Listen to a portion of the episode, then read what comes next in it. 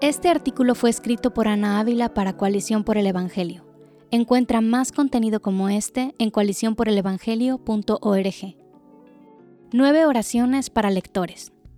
En su libro Let, A Christian Guide to Reading Books, Iluminados, una guía cristiana para leer libros, Tony Reinke nos recuerda que como cristianos leemos todos nuestros libros iluminados por Dios y en comunión con Él. ¡Qué gran privilegio! El Dios del universo, la fuente de toda verdad, es nuestro compañero de lectura. Y no solo de la lectura de las escrituras.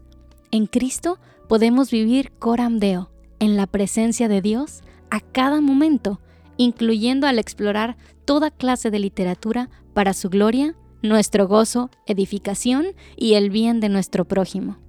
Cuando las palabras de exhortación de un autor animan nuestras almas, el Señor está ahí gozándose también.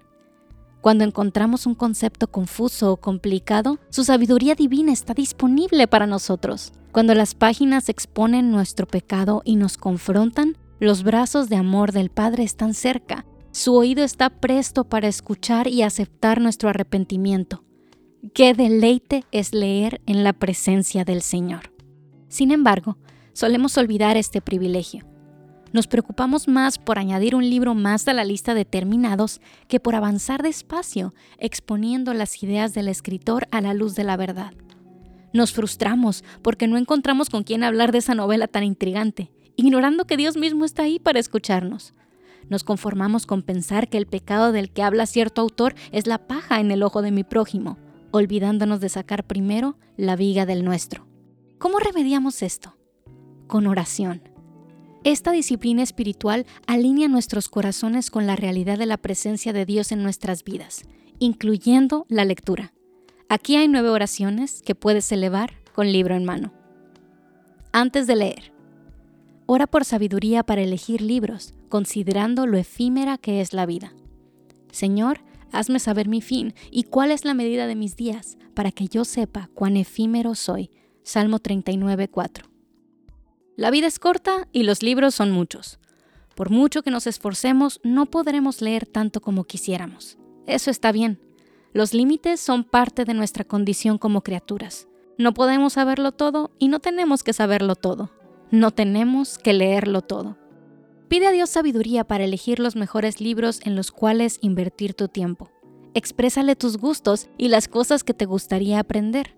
Clama para que Él te ilumine para elegir los libros adecuados, que sean útiles para tu crecimiento en el lugar en donde Dios te ha llamado a servir en esta etapa de tu vida. Ora por discernimiento para determinar tus tiempos de lectura. Hay un tiempo señalado para todo y hay un tiempo para cada suceso bajo el cielo. Eclesiastés 3.1. En las épocas especialmente caóticas de la vida, incluso los lectores más experimentados se enfrentan con dificultades para apartar tiempo para los libros. Pero para ser buenos lectores no necesitamos apartar horas enteras en nuestra agenda. Solo necesitamos reconocer que todo tiene su tiempo, incluyendo la lectura. Sean pocos o sean muchos, pídele a Dios que te ayude a determinar los momentos de la semana que puedes apartar para leer. También pídele disciplina para perseverar en esos planes de acuerdo a su voluntad. Ora por amor a la verdad. Guíame en tu verdad y enséñame, porque tú eres el Dios de mi salvación. En ti espero todo el día. Salmo 25, 5. La verdad es todo aquello que corresponde con la realidad. Es aquello que es. La verdad fluye de Dios y por eso la buscamos. Nos muestra un poco de quién Él es y lo que Él ha hecho. Esta verdad se encuentra, por supuesto, en la escritura, pero también se encuentra en la creación, en la naturaleza, en la historia y en el corazón, la conciencia de las personas. Aunque en este mundo caído no podemos percibir ni transmitir verdad de manera perfecta, podemos deleitarnos con los destellos que encontramos en las páginas de los libros, porque nos apuntan al Creador. Ora para que Dios te dé una pasión por encontrar la verdad y deleitarte en ella. Durante tu lectura, Ora para poder distinguir la verdad del error. De tus preceptos recibo entendimiento, por tanto aborrezco todo camino de mentira. Salmo 119, 104. Para guardarnos del error debemos ser expertos en la verdad.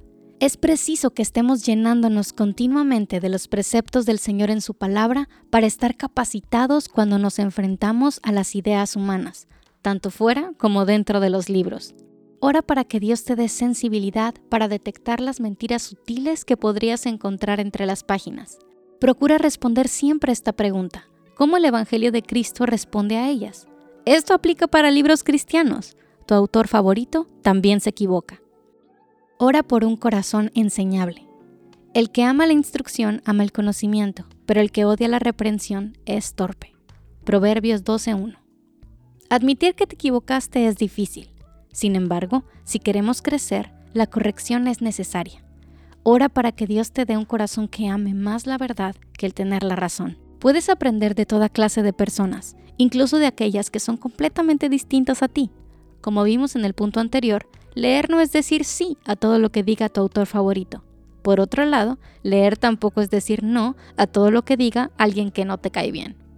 Ora por diligencia en medio de la dificultad y confusión. El indolente no asa su presa, pero la posesión más preciosa del hombre es la diligencia. Proverbios 12, 27.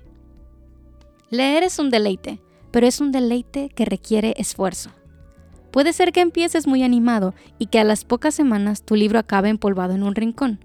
La emoción no nos lleva muy lejos. Ora para que Dios te ayude a perseverar con tu lectura aun cuando no tengas muchas ganas de hacerlo o cuando te encuentres algún concepto difícil de entender. Pídele que te ayude a ver los beneficios del trabajo duro y a deleitarte en el proceso. Después de leer, ora para ser transformado y aplicar lo que lees. Por senda de vida va el que guarda la instrucción, pero el que abandona la reprensión se extravía. Proverbios 10, 17. El conocimiento que adquirimos a través de un buen libro es importante, pero no suficiente. ¿Qué harás con lo que has aprendido? ¿Cómo puedes aplicarlo a tu vida? La información y las historias que descubrimos a través de la lectura pueden hacernos ver nuestras faltas e inmadurez, así como inspirarnos para perseverar en medio de las circunstancias que estamos viviendo. Ora para que Dios te muestre maneras en que puedes empezar a poner en práctica las verdades que encontraste entre las páginas. Ora para encontrar personas con quienes compartir lo que has aprendido. Más valen dos que uno solo, pues tienen mejor pago por su trabajo, porque si uno de ellos cae, el otro levantará a su compañero pero hay del que cae cuando no hay otro que lo levante. Eclesiastés 4, 9 y 10. Tu conversación con el autor no tiene que ser uno a uno. Los mejores libros siempre te inspirarán a compartir sus ideas con otras personas. ¿Por qué no oras para que Dios te muestre a qué amigos les podría edificar o estimular la información del material? Quizá puedes invitar a un par de personas a tomar un café y platicar acerca de lo que has estado leyendo.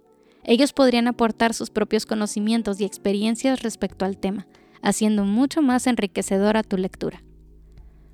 Ora para agradecer a Dios porque puedes leer. Den gracias a Dios en todo, porque esta es la voluntad de Dios para ustedes en Cristo Jesús.